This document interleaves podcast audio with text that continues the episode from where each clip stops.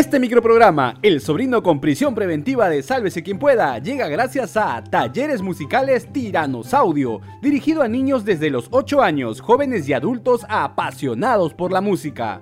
Y también estamos aquí gracias a nuestro Team Salvados, la comunidad premium de Sálvese quien pueda. Únete tú también desde 5SO. Sálvate y sálvanos. Mi tío caníbal ha pedido la renuncia de la mesa directiva del Congreso. ¿Y los fugados? ¿Dónde están Fray y Silva? En Venezuela, chamo. Amigos, Ahora sí, aquí empieza el micronoticiero más irreverente del YouTube Perú. Diego, hoy estamos recontra felices. Es un gran día. Gózalo, Sol Eduardo.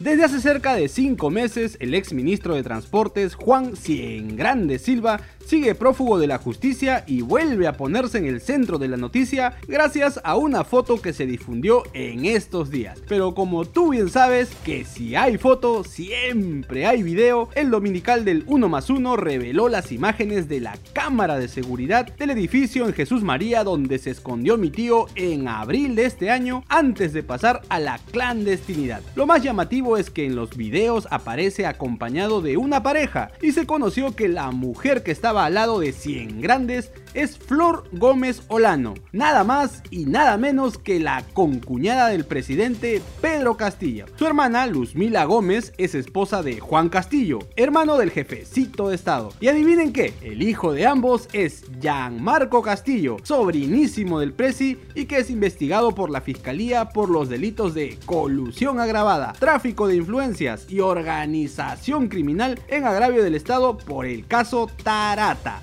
¡Qué hermosa familia! Ya cada rato decimos esto, ¿no? Pero es que es verdura, pues. Pero ahí no acaba todo. Doña Flor Gómez también tuvo esa suerte de la familia presidencial para encontrar chamba en el Estado. Y oh casualidad, trabajó en la Oficina de Gestión del Talento Humano. ¿En dónde? En el Ministerio de Transportes, ex terruño de Silva, con quien salen las imágenes. Claro que la chamba la obtuvo desde febrero hasta junio de este año, dos semanas luego que se fugara el exministro. Claro, después renunció al cargo. Bueno, de acuerdo al dominical, la docente de profesión estuvo al lado del prófugo Silva los días 6, 23 y 27 de abril, ingresando incluso al departamento número 805, a sumar hasta el número se averiguaron, y en casi todas las imágenes se le ve cargando bolsas y hasta documentos que habría llevado al fugado exministro. Ahora la fiscalía tiene la seguridad que doña Flor la concuñada de Castillo conocería el paradero de Juan Silva, quien según una teoría del Ministerio Público estaría en Venezuela, chamo. Detalle que el abogado de Silva, Alfredo Yalán, ha negado mil veces o hasta más. Pero seguimos preguntándonos dónde está el prófugo exministro y qué está haciendo el actual ministro del Interior, Willy Huerta. Y si ya hablamos de uno de los sobrinísimos de Castillo y de prófugos como Juan Silva, también le tocó el turno a Fray Vázquez Castillo, mi causa que también sigue más escondido que pavo en Navidad, pasó de manejar un chifa al paso en el Callao a tener en su cuenta un total de 91.500 solsazos durante la época de elecciones y los primeros meses en que su tío chapó el gobierno. Así lo revela un informe periodístico de Cuarto Poder. Pero ¿quiénes le depositaron tanto billete y qué hizo con tanto tanta plata, pues el dominical del 2 más 2 revela que según información de la Comisión de Fiscalización del Congreso, fueron amiguitos y amiguitas de Fray Vázquez que hicieron el plan hormiga para transferir montos entre 10 mil soles hasta 17 mil soles. Lo curioso es que luego de estas movidas financieras, muchos de ellos tuvieron puestos en el Estado. ¡Qué suerte! Y no solo ellos, también aparece un depósito del joyón y terror de las pizzerías Samir Villaverde por 1.800 soles, además del préstamo de un camionetón. También figura el dueño de la famosísima casa de Zarratea en Breña, Segundo Sánchez, quien mismo entenado le habría dado comida, casa y hasta propina de 500 soles. A todo esto la fiscalía presume que se trataría de la devolución de favor y de un probable caso de lavado de activos. Y es que a pesar de no tener trabajo conocido, mi causa Fry empezó a tener una vida de lujos, almorzando en restaurantes exclusivos recontrafichazos de toda la capital con cuentas que rondaban los 450 soles por cada comida, así igualito como cuando nos invita el tío Soros. Además de empezar a vestir recontrafichazo con gastos por 550 soles, que en realidad no tiene nada de malo, solo que digamos no tiene una manera de demostrar sus ingresos, parece gran estilo de vida. Pues. Y bueno, nuevamente a todo esto volvemos a preguntar al señor ministro del Interior Willy Huerta, ¿dónde está el sobrinísimo Fray Vázquez? Y ahora es momento de pasar el sombrero. Apoyen Chorris.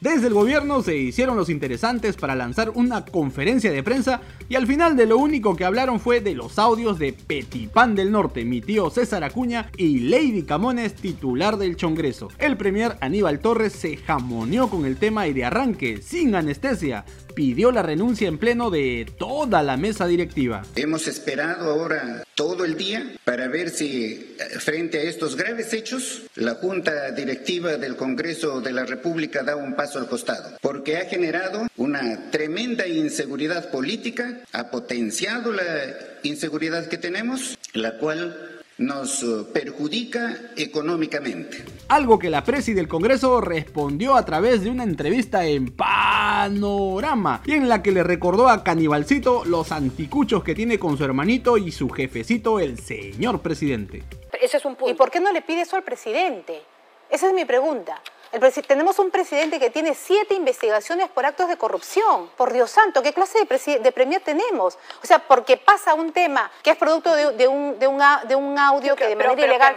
y me quiere pedir a mí, como presidente, y a toda la mesa que se haga, se haga un lado, ¿por qué no se lo pide al presidente? Y no solo eso, mi tío Caníbal también pidió que se separe de las elecciones regionales al Choclito Acuña, pues asegura que el local del Congreso está siendo usado con la finalidad de favorecer al líder de APP. Nos imaginamos que así se habrá puesto mi tío Acuña al escuchar eso. Además, el jefe del gabinete se puso a chancar a los medios de comunicación, sí, nuevamente acusándolos hasta de corruptos, y destacó a los medios alternativos, que claro, le hacen preguntas que no incomodan y lo dejan hablar por más de dos horas. Ah, eso sí, de lo único que no quiso contestar el Premier fue sobre la deuda que tiene su hermano y por qué todavía contrata con el Estado. Y es que por si no te enteraste, querido seguidor de SQP, el portal Epicentro hace algunos días difundió unos audios donde se le escucha a César Acuña pedir a Lady Camones, presidenta del Congreso, que se impulsen ciertos proyectos de ley que beneficiarían a Petipán en su candidatura al gobierno regional de la Libertad. Todo un entramado que desde Alianza para el Choreo,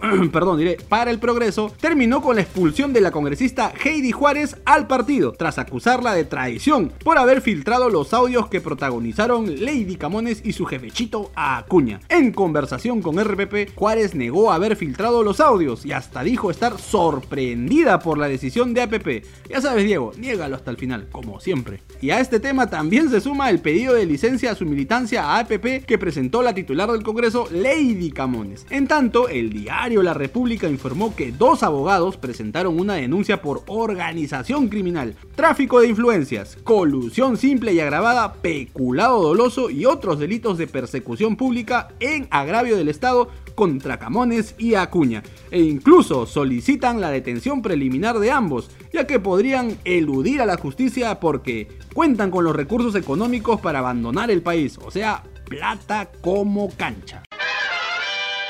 Y en Chile fue contundente el rechazo a la nueva constitución en el plebiscito realizado ayer domingo. Según el último conteo, el NONES tenía más de 62% frente al 37.8% del sí, en una jornada que ha sido calificada de histórica por la participación de 13 millones de personas que expresaron su postura en las urnas. En el año 2020, casi un 80% de electores votaron a favor del cambio de la constitución heredada por la dictadura de Pinochet. La propuesta de la nueva Carta Magna fue aprobada por una convención constitucional conformada por 155 personas elegidas por votación popular. Entre los cambios figuraban mayor paridad y diversidad, más participación indígena en la política, así como en temas de salud, aborto, educación y pensiones, también el tema del medio ambiente, entre otros. Tras la contundente negativa y rechazo de la población, el presi Boric salió a dar un mensaje a la nación y anunció que ha citado a los titulares del Congreso y representantes de la sociedad civil de su país. Ha hablado el pueblo de Chile y lo ha hecho de manera fuerte y clara. Nos ha entregado dos mensajes. El primero es que quiere y valora a su democracia, que confía en ella para superar las diferencias y avanzar. Y eso lo confirma este proceso electoral que ha tenido la mayor convocatoria de ciudadanos y ciudadanas en las urnas en toda nuestra historia. En tanto, el líder de la campaña del no, Claudio Salinas, tuvo una respuesta políticamente adecuada, al decir que en esta fecha no hubo ni ganadores ni perdedores. Fecha 10 del clausura peruano y el clásico fue Crema, Lolo, bendíceme. Universitario venció por 2 a 0 al eterno rival Alianza Lima en su propia casa, con goles de Leonardo Rugel y Alexander Zúcar, Zúcar, Zúcar, Zúcar, quien fue expulsado por celebrar con un gesto que no le gustó nadita a los blanquiazules. Y con el marcador abajo llegó el momento tan esperado por la afición en Matute con el ingreso de Jefferson Agustín Farfán Guadalupe, que estaba llenito de ilusión, mucha al parecer. Los compadres se han enfrentado más de 366 veces en toda su historia y este fue un nuevo capítulo. Es fútbol, amiguitos de SQP, y como en la vida siempre, siempre hay revancha. Listo, nos vamos. Si te gustó este micronoticiero, dale like, comparte el enlace con todos sus contactos, suscríbete y activa la campanita. Vamos rumbo a los 100.000 suscriptores. Y si quieres ser parte del equipo de producción, únete al Team Salvados desde 5 soles. Si no sabes cómo, en la caja de descripción te dejamos un link con un suculento tutorial. Hasta mañana. Chau, chau, chau, chau, chau.